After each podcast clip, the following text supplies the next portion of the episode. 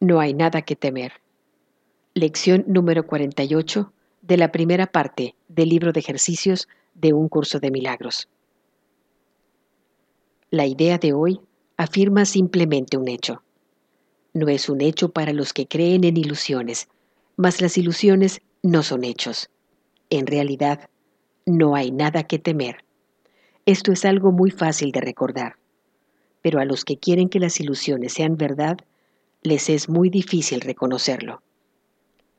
Las sesiones de práctica de hoy serán muy cortas, muy simples y muy frecuentes.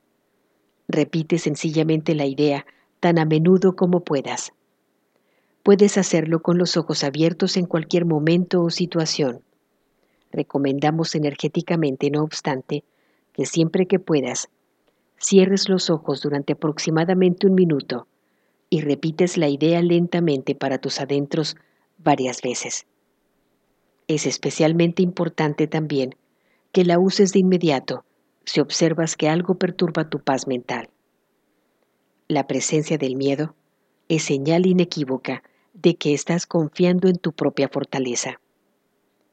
La conciencia de que no hay nada que temer indica que en algún lugar de tu mente, aunque no necesariamente un lugar que puedas reconocer, has recordado a Dios y has dejado que su fortaleza ocupe el lugar de tu debilidad. En el instante en que estés dispuesto a hacer eso, ciertamente no habrá nada que temer. No hay nada que temer.